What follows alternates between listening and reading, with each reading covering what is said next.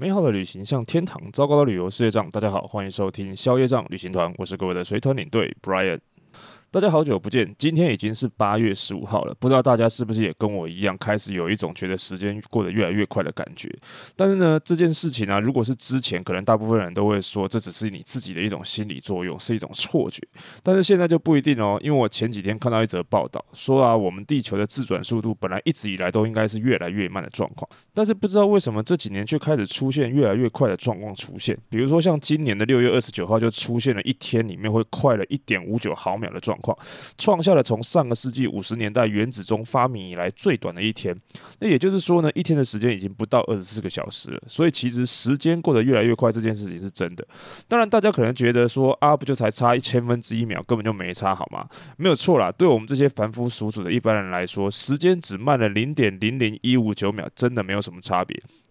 但是对于那些需要精密计算的什么卫星啊、航空啊、通讯，还有那些科学家们来说，即便是这种毫秒级别的误差，其实也是很严重的。所以呢，早在一九六七年，国际度量衡大会把秒的定义改成色原子进行固定震荡次数的时间之后呢，其实我们一天的时间长度就已经跟地球的自转脱节了。而这个用原子钟来计算时间标准的方式，就叫做国际原子时 （International Atomic Time）。但是这种时间计算方式跟我们原本在用的这个 GMT，也就是格林威治的标准时间不太一样。所以呢，为了一般人的使用方便，就把这个国际原子时呢作为计算的标准。然后把时间的格式跟 GMT 对齐，最后呢就变成了一个叫做协调世界时间 （Universal Time Coordinated） 的时间，也就是我们讲的 UTC 时间。所以像以前我们在讲台湾的时区啊，通常都会讲说是 GMT 加八，但是大家现在如果去看你的手机的设定，或者是去看 Google 上面写的时区，就应该会是写 UTC 加八。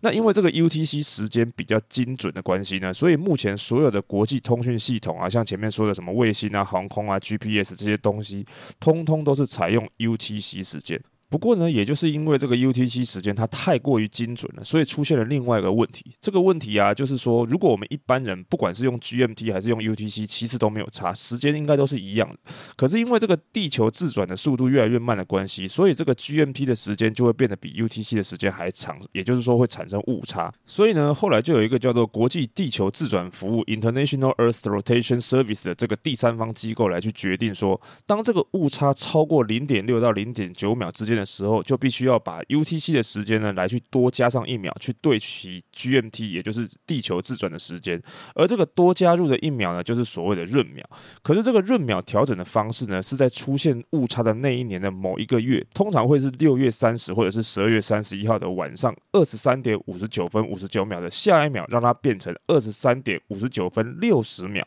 也就是说，要再多过一秒才会是隔天的零点零分零秒。这样听起来好像不算是什么很大的问题。对于一般人来说，不管是用 GMT 还是 UTC 的时间，你也感觉不出来有什么差异。不管是多一秒还是少一秒，也不是很有感觉。顶多就是说，你网络上曾经看过的那张，每过六十秒，你的生命就少了一分钟的这种干化梗图不能用了而已。可是啊，这件事情对于那些电脑工程师来说就很麻烦，因为啊，这个闰秒是没有规律可以去。依循的，而这个多出来的一秒呢，就可能会造成电脑系统出问题，甚至是带动整个电脑的网络系统去瘫痪，就跟之前前几年的 Y2K 问题一样。所以大家如果最近你有注意到这个新闻的话，你可能就会知道，在上个月二十五号，这个 Google 啊、Amazon 啊、Microsoft 跟 Meta 这四家科技公司联合发起了一个反闰秒的活动，就是因为这些科技巨头他们认为花这么多心力去处理这个闰秒的问题，基本上是坏处大多大过于好处的，而且如果像像前面说的地球自转又变快的情况之下呢，这个闰秒可能还要反过来去减掉，所以他们希望可以呼吁政府去废除这个闰秒的做法。那我自己觉得有没有闰秒这个复杂的问题呢，就交给科学家们去烦恼。不过这种为了大自然的规律而去调整我们人类所制定的时间计算的问题呢，其实还蛮常出现的。比如说大家你也许不一定有听过闰秒这个东西，但是你一定有听过什么闰年啊、闰月啊，甚至闰日。不过你们知道这个闰年是怎么计算的吗？而且又为什么会有这个？闰年的出现呢，所以今天这一集节目呢，就来跟大家分享一下这个关于闰年、闰月还有闰日的小知识。那在跟大家讲说这个闰年是怎么来的之前呢，就不得不先跟大家聊一下我们现在所使用的这一个一年有十二个月的这个公历或者是说西历是怎么来的。我们现在用的这个公历啊，其实它是源自于古罗马的历法，但是呢，古罗马的历法其实很乱，而且曾经更改过了好几次。比如说呢，在这个罗马的传说故事里面，最早这个罗马的这个第一个这个领袖 Romulus 最早建立最早最早的罗马城的时候呢，当时他们罗马的历法一年其实只有十个月，而且一年的第一个月呢是以战神 Mars 为名的这个 March，我们后面的三月。啊，第二个月呢是源自于古罗马开始这个字的 April，然后第三个月呢是大地女神麦雅所为名的这个 May，那第四个月呢是以天后 Juno 为名的这个 June，后面的六个月呢就没有用神的名字，而是用五到十的拉丁文来为名。那比较特别的地方呢，现在我们讲的这个九月、十月、十一月、十二月、September October、November） 跟 December，其实在当时讲的是七月、八月、九月跟十月，因为这几个字的字首啊，在拉丁文里面就是七八九十的意思，所以这个英文的 Octopus 讲的是有八只脚的生物，就是八爪鱼，而不是十爪鱼。可是呢，这个 October 现在我们却是讲讲它是十月，所以以前在罗马帝国时期的时候，它其实讲的是八月。然后呢，这个罗马帝国的十个月里面啊，这个一三五八这四个月呢，总共有三十一天，然后其他六个月呢都是三十天，所以一年总共加起来呢只有三百零四天，跟一般我们所知道的太阳周期三百六十五天差了就是差不多六十一天。可是呢，这六十一天也不是直接消失或者是跳过，而是变成一年结束的休息日，等于也就是说，罗马人每年就会放两个月的寒假，真的超爽的。不过呢，后来到了古罗马第二个。领袖努马庞皮里乌斯的时候呢，他觉得不应该有这种无名无分的日期存在，所以他就加了一个二十九天，还有一个二十八天的月份，变成一年有十二个月，然后再把原本三十天的那两个月呢改成二十九天，这样子一年总共加起来就有三百五十五天。可是啊，这个三百五十五天跟三百六十五天还是对不上，所以他就决定了要再多加一个二十二天或者是二十三天的闰月。至于什么时候加呢？加几天就让大祭司来决定。所以呢，这个历法呢就变成叫做以领袖为名的努马历，而这个努马历呢就这样子，接下来用了六百多年之后，一直到了西元前四十几年，大概就是到凯撒大帝的那个时候，这个。前面所讲的努马历已经偏差的时间太多了，多到什么程度呢？多到一个闰月必须要加上九十天，人民的生活周期才会变成正常的情况出现。所以这个时候，凯撒大帝就觉得这个状况不行，然后就找来一些天文学家去制定了一个新的历法，然后用他自己的名字尤里乌斯为名，就是后来我们所说的这个儒略历 （Julius）。那这个历法的计算方式呢，是把一年分为十二个月，然后单数的月份呢有三十一天，双数的月份呢有三十天，一共三百六十六天，这样的是不是还多一天？那多出来的这一天呢，就在每年罗马人的最后一天，也就是我们现在的二月，去拿掉一天，就变成二月只有二十九天，这样就刚好三百六十五天。可是呢，因为它还是会有一点点误差，所以之后每隔三年的下一年，也就是第四年呢，就是所谓的闰年，就要在二月多加一天，变成三十天。但是其实这个加的方法也很特别，不是去把二月加回成三十天。而是让二月的二十四号呢变成四十八个小时，也就是有两天的这个二十四号，是不是很奇妙？那因为凯撒去设计的这个历法非常的重要，而且十分的准确，所以后来罗马的元老院就决定要把凯撒出生的这个月份，也就是七月份，用他的名字 Julius 为名。所以我们后来英文的七月 July 就是这么来的。但是呢，后来因为凯撒过世之后，他的继承人屋大维是罗马帝国的第一任皇帝，然后呢，这个元老院呢也封了一个奥古斯。斯都的头衔给他，那这么伟大的第一任罗马皇帝，当然也要有一个以奥古斯都为名的月份。大家想的没错，就是这个 August August 八月。不过呢，跟凯撒不一样的地方是，屋大维他其实不是八月出生的，只是因为八月的时候他被封为奥古斯都，所以呢才用八月取作为这个他的代表的月份。但是问题来了，这么伟大的八月呢，怎么可以只有三十天呢？所以八月份虽然是原本儒略历里面的双数月，但是还是因为奥古斯都的关系，所以改成跟凯撒一样的三十一天，然后再接着把后面的月份一个一个调整过来。不过呢，这样子的问题还没有处理完，因为这样一年又变成三百六十六天了，那怎么办呢？所以只好再从原本的二月再抽掉一天，变成二十八天。所以最后呢，就变成现在七月跟八月都是大约三十一天，然后二月就变成只有二十八或二十九天的结果了。那到这边，其实古罗马的历法已经算是很接近我们现在所使用的公历了。但是这个儒略历四年一闰的方式，等于一年平均下来就是三百六十五点二五天，跟地球公转一圈的平均三百六十五点二四二二天，还是有一点点的差距，也就是差不多每一百二十八年就会误差一天。后来到了西元三百二十五年，在君士坦丁大帝召开的尼西亚会议上面，把三月二十一号这个昼昼夜等长的这一天定为春分。那为什么要特别定定春分的日子？其实是因为复活节是用春分的日期来推算的，所以对于基督教或者说天主教来说是一个很重要的日子。可是呢，因为儒略历的误差问题，所以其实到了十六世纪的时候，春分已经跟原本他们定的日期相差了十天。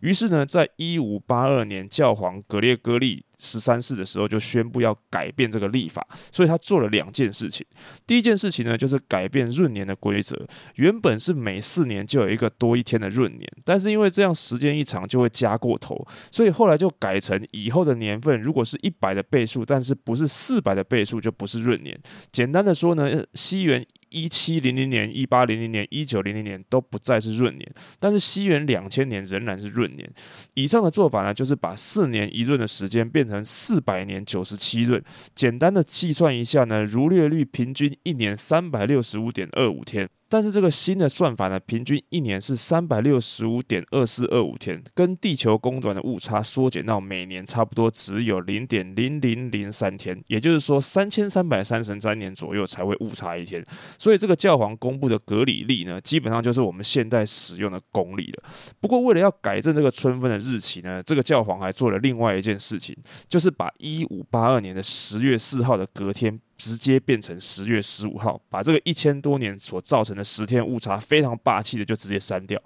不过，虽然这个格里历比儒略历准确很多，也是我们现在所使用的公历。不过，因为这个历法的制定跟这个删掉十天的做法呢，都是天主教的教皇所宣布的。所以当时其实也不是全世界马上就通通跟进。一开始的时候，其实只有在意大利啊、波兰啊、葡萄牙跟西班牙采用。啊，像是大英帝国还有北美殖民区，因为他们当时信奉的是新教，所以根本完全没有照做。一直到了一七五二年之后，才去废弃了儒略历，改用新的格里历。那另外像是东正教，其实他们早就在一零五四年东西教会大分裂的时候就已经分道扬镳了，所以根本就完全没有在鸟天主教的格里历，他们继续照样使用这个儒略历。所以大家如如果还记得之前在分享圣诞节的故事的时候，我们有提到说，东正教的圣诞节不是十二月二十五号的原因，就是因为儒略历跟这个格里历的日期就已经差了十三天，所以东正教的圣诞节才会是在一月的七号。那至于我们中国呢，只是在民国成立之后才开始使用格里历。那听到这里，大家会不会觉得什么努马历啊、儒略历啊、格里历的什么东西太复杂呢？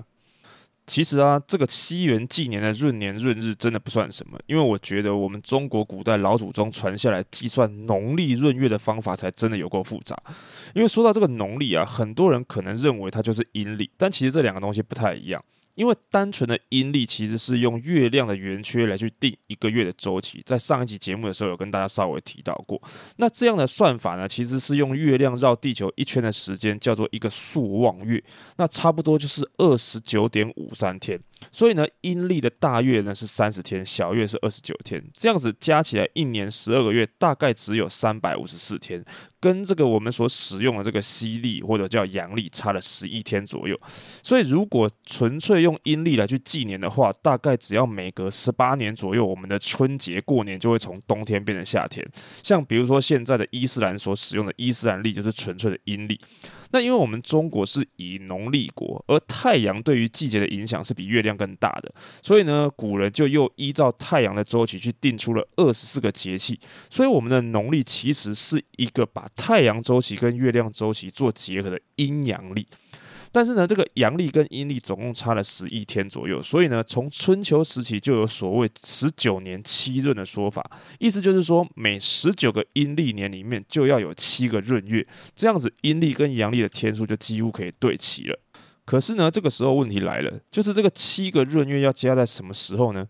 目前呢、我们是采用了一种叫做无中至闰法的推算方式，就是呢，一年里面总共有二十四个节气，那这二十四个节气其实它细分为十二个节气跟十二个中气，所以呢，通常一个月里面会有一个节气跟一个中气，比如说像是三月的节气就是清明，中气呢就是谷雨。那因为阳历跟阴历每年相差十一天的关系，所以大概每隔三十二点四五个月左右呢，就会出现一个月里面只有节气而没有中气的状况。那这个没有中气的月份呢，就是前一个月的闰月。所以呢，没有中气的月份就放置那个闰月，所以就叫做无中至闰法。听起来是不是比前面的儒略历跟格里历还要更复杂？不得不说，以前的这个人真的很厉害，能够制制定出这个这么复杂的闰月计算方式。不过呢，也因为差不多三年左右的时间就会多出一个闰月，所以古人认为这是一种很特殊的现象，所以有很多特别的习俗。那像是我们的台语呢，也有所谓沙尼吉轮、后拜教轮的说法。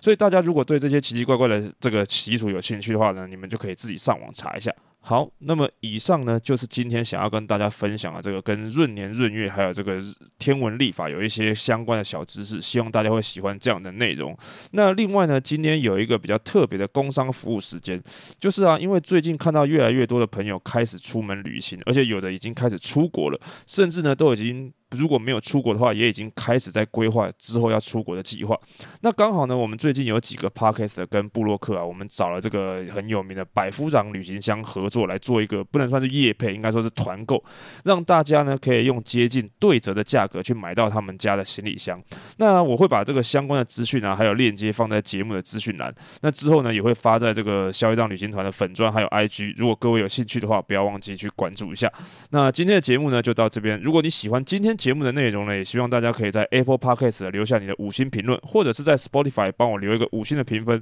那如果有任何其他的问题，都欢迎各位在消业障旅行团的粉丝专业或者是 IG 留言，或者是私讯告诉我。那么消业障旅行团，我们就下次见喽，拜拜。